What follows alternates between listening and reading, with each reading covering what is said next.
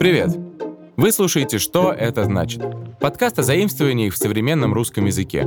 Здесь мы разбираемся, откуда в язык проросли новые слова, даем рекомендации, когда блеснуть умом, а когда промолчать и сойти за умного. И чекаем классные кейсы. А, то есть э, разбираем случаи их употребления.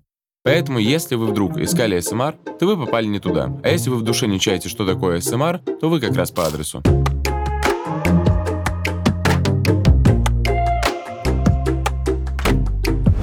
Мал да удал. Слышали такую пословицу? В английском языке ее аналог звучит гораздо длиннее. Мал голубь, а важное послание доставить может. Или, как сказал бы житель Туманного Альбиона, «Little pigeons can carry great messages». Последнее слово в этой народной мудрости «message» прекрасно знакомо не только в островном королевстве. Его давно используют многие жители стран Америки и Европы. С английского «message» переводится как «сообщение» или «послание». Успослала так послала. Интересно, что английское слово совсем не английское, а происходит от старофранцузского «message». Уверен, оно именно так считается. Оно, в свою очередь, восходит к латинскому «missus», а «missus» переводится как «брошенный» или «посланный». И вот в 13 веке слово было заброшено в Англию, и только в конце 90-х годов прошлого столетия пришло в Россию. И завезли его не мореплаватели, а рекламисты. Так, месседж в рекламе — это идея, которую необходимо донести до потребителя. Например, транслировать месседж значит четко, лаконично и понимаемо доносить послание до аудитории. А понять месседж — это способность расшифровать тот посыл, что несет реклама.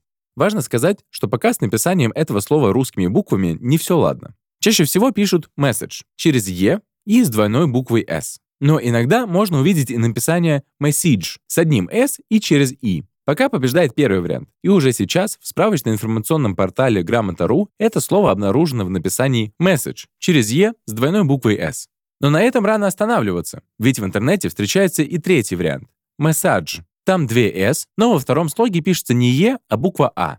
Но оставим орфографические тонкости специалистам и вернемся к смыслу слова. Итак, английское message — это дословно и есть сообщение, а также извещение, донесение, обращение, заявление и послание. Я вам посылку принес. Только я вам ее не отдам, потому что у вас документов нету. Часто это слово употребляется именно в значении сообщения. Так, мессенджер — это программа по обмену месседжами. Все логично. Но также говоря месседж, мы можем иметь в виду некую идею, сигнал, подтекст. Месседж как скрытое неявное послание может быть, например, у произведения искусства, текстов песен, или его можно искать в словах политиков. А иногда два смысла этого слова могут соединиться в одно. У месседжа, оставленном на автоответчике, может быть свой скрытый месседж, который вам надо уловить и почувствовать. Итак, если мы говорим о неком метафорическом месседже, то тогда синонимом этого слова может быть слово «посыл». Еще одним эквивалентным словом «месседж» может стать выражение «читать между строк», что значит догадываться о скрытом смысле написанного. Получается, месседж — это еще и подтекст. Также месседж может использоваться в понятии цель, смысл, главная идея. Так, основной месседж преступления и наказания в том, что на самом деле нет никакого деления людей на право имеющих и твари дрожащих. С этой целью Федор Михайлович Достоевский писал роман, а не для того, чтобы рассказать о вреде микрозаймов. Почти половина россиян, а точнее 48%, не одобряет функцию голосовых сообщений. Так два года назад показало исследование компании Rambler Co. Кстати, если вы думаете, что вторая половина опрошенных рада голосовым сообщениям, то спешу вас расстроить. 23% считают, что голосовые сообщения скорее неуместны. И только 15% думают, что войсы уместны. 9 же процентов пользуются ими, а 5% из всех опрошенных любят войсы. Итак, на очереди слово voice. Оно произошло от английского voice, что переводится как голос или голосовой. Так что если вас просят отправить voice, то значит нужно зажать специальную кнопку со значком микрофон, продиктовать ваше сообщение и отпустить ее. Ну, я так, на всякий случай уточнил. Voice предпочитают отправлять по разным причинам. Во-первых, voice часто отправляют, когда хотят сэкономить время. В этом их основное преимущество. Пока ты будешь своими пальцами пытаться попасть в маленькие кнопочки на телефоне, запятые расставлять, опечатки проверять, короче, тратить на это все время, можно гораздо быстрее наговорить сообщение. Во-вторых, если надо ответить, когда ты находишься в пути, то чтобы не отвлекаться от дороги на экран, конечно, проще отправить voice. Ну а еще, voice отправляют, потому что в голосовом сообщении можно услышать эмоции. Как бы ни старались изобретатели эмодзи, часто смайлики просто оказываются неуместными. Ну и вообще, не будешь же ты после каждого слова ставить улыбающееся личико. Ладно, если вы работаете в индустрии красоты, то ставьте. Это ведь мило и красиво, если запись на маникюр подтвердили сообщением с цветочком или доброй рожицей. Но вот если бы вам хотелось точно передать эмоции в своем сообщении и, главное, избежать двусмысленности, то удобно отправить voice. Говоря об этикете переписки, перед отправкой войса лучше заранее уточнить у собеседника, удобно ли ему будет прослушать аудиозапись. Ведь заранее понять, что будет в войсе, нельзя, а ваш собеседник может находиться на работе, в общественном транспорте или на утреннике в детском саду. Может быть, даже дома ему слушать некомфортно. Слушать голосовое сообщение, если вы находитесь не одни, это неудобно и мавитон. Даже если вы полностью уверены в своем собеседнике и знаете, что ничего ужасного он не скажет, вряд ли всем вокруг надо знать, взошла ли рассада на даче и насколько сильно вас бесит коллеги на работе. Типа я такая, типа, еду вечером. Ой, я не еду. Ну, типа, что у меня там, что ну, там, как-то так, кое-что, ну, там, не кое-что произошло, ну, просто так. Типа, там было там как-то... Я уже сказал, что voice экономит время. Но по закону сохранения энергии, если где-то что-то прибыло, значит что-то где-то убыло. Итак, если себе-то вы время сэкономили, то своему собеседнику проблем прибавили. Ведь пару предложений можно прочитать за секунды, а звуковые послания отнимают больше времени. Да и само их восприятие требует большей концентрации. Все это может выбить из рабочего ритма и помешать выполнению срочных дел. Да, вот такой вот у меня сегодня плохой день. То живот у меня болит, то, то плачу я, то мне холодно. Прости. То я кашляю, то мне чихаю, то у меня повсюду сопли, то я пла плачу, то у меня все капает вечно. Вечно у меня история, короче, у себя что? Нормально хоть и все. А то вечно у меня история. Плохая у меня сегодня ночь. Друг, зачем ты мне записал 15-минутный войс, когда я должен его послушать? Знакомо? Если нет, то вы счастливчик. А если да, то ваш гнев понятен, ведь это уже не войс, это уже подкаст какой-то. Так, если душа лежит к долгому разглагольствованию, то записывайте аудиопрограммы. Кстати, то, что войсы длинные, зависит не от того, что они до последней фразы наполнены глубоким содержанием. Просто в голосовых много воды, эканья, мэканья и прочего. То, что с текстом займет 2-3 предложения, в войсе, благодаря ненужным подробностям, паузам и междометиям, растянется на несколько минут. Я как-то в мессенджере задал другу короткий вопрос, на который можно было ответить «да» или «нет», и он присылает мне пятисекундную голосовуху, где он говорит «да». Слышь, чувак, э, это самое... Короче, смотри, значит... В общем, сейчас, сейчас это, в общем... Сейчас такая, это, сейчас такая ситуация, короче... А вот когда мы пишем, у нас есть возможность отредактировать нашу мысль, сделать ее точнее и лаконичнее. Кстати, писать или наговаривать в голосовухе «Извини, мне неудобно сейчас писать, поэтому я запишу вам аудио» — это бестактно. Это показывает, что вы думаете лишь о своем удобстве. Но, допустим, вы не такой, и войсы никогда не отправляли. Но у вас есть человек, который общается с вами только голосовыми, а вам это неудобно. Чтобы этого голосовика обезвредить, есть один приемчик. Скажите ему, что у вас что-то с динамиком, и вы не можете прослушать сейчас его сообщение. Да, это ложь. Но, во-первых, это ложь во благо. А во-вторых, небольшая.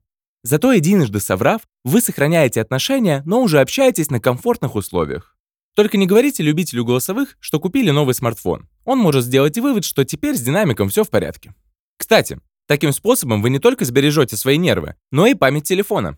Да и весит войсы больше, чем текст. Ведь присланный вам медиафайл нужно сначала загрузить, а значит скачать на ваше устройство, что захламляет память телефона.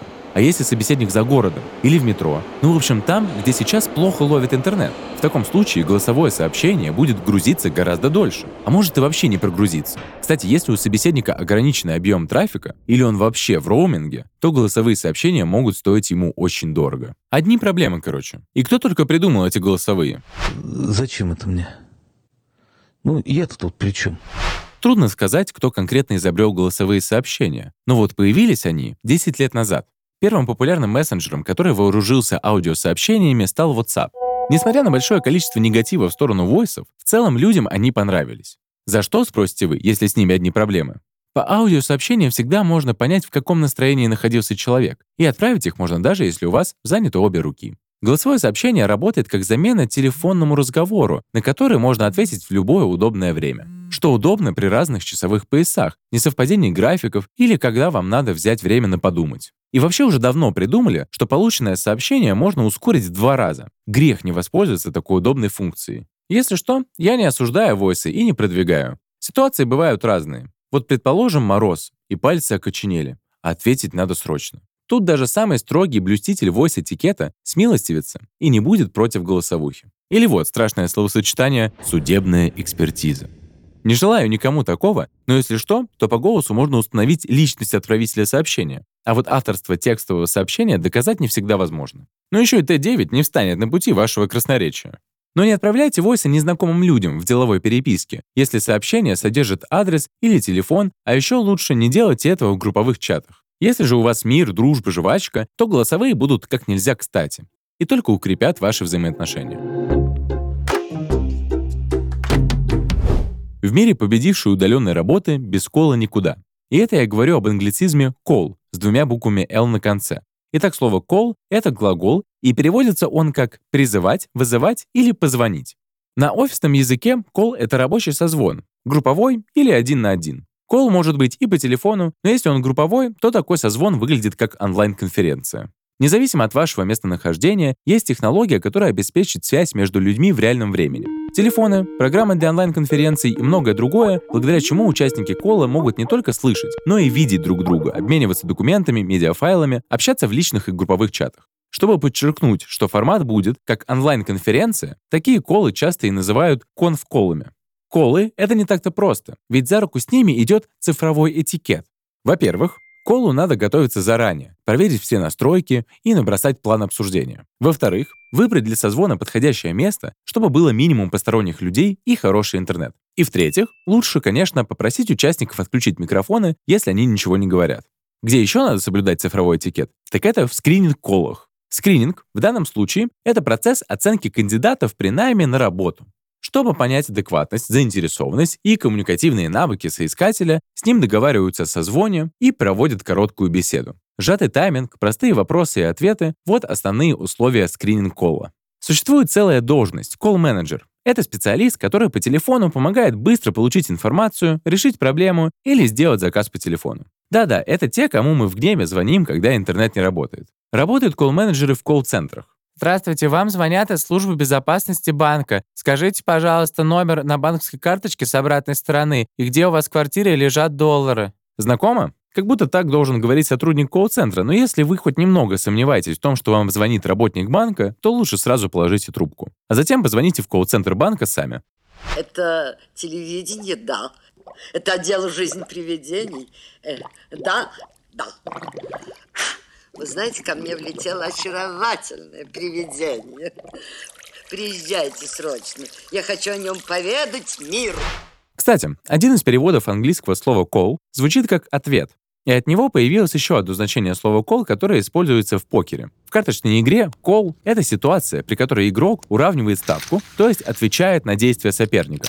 А есть еще словарь воровского сленга. И вот там колы — это деньги. Бумажная купюра номиналом в рубль. Ну и еще колы — это название одного из племен в Центральной Индии. Они большие колдуны из-за своей любви к магии. Все это, конечно, интересно и познавательно, но если вы услышите от кого-то выражение «я на коле», то вряд ли речь будет идти об Индии или деньгах или покере. Скорее всего, человек хочет вам сказать «я разговариваю по телефону» или «я на конференции, я не могу разговаривать». Но вот самим фразу «я на Коле» лучше не говорить, если не хотите столкнуться с ненавистью окружающих, которых, кстати, будет немало. Журнал InCrusha и компания Headhunter, опросив 2000 людей, занятых в разных сферах, составили список слов и выражений, которые сильнее всего раздражают коллег на работе. И главной раздражающей фразой стала «я на Коле». Она получила 35% негативных отзывов. За ней только «я вас услышал» и «ретроградный Меркурий». Понимаете масштабы проблемы?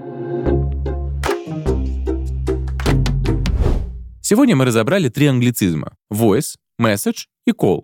Программа была непростая, ведь два слова из них часть граждан люто ненавидит, а к месседжу относятся порой с усмешкой, не воспринимая его всерьез. В рамках борьбы с логофобией скажу, что бояться слов, а тем более ненавидеть их, не стоит. В своей речи вы всегда можете найти им замену. А если слышите у других, то постарайтесь все-таки сконцентрироваться на смысле, о котором мы сегодня говорили. Попробуйте уловить месседж, ведь по итогу это и будет самое главное. Теперь вы знаете куда больше о заимствованиях. Похвастайтесь новыми словечками и их аналогами перед друзьями. А если они не поймут, что это значит, то скиньте ссылку на наш подкаст. После прослушивания можете вместе с другом использовать аналоги на русском языке, чтобы вас понимало куда больше людей. Берегите себя, узнавайте новое и слушайте подкаст «Что это значит». Пока-пока.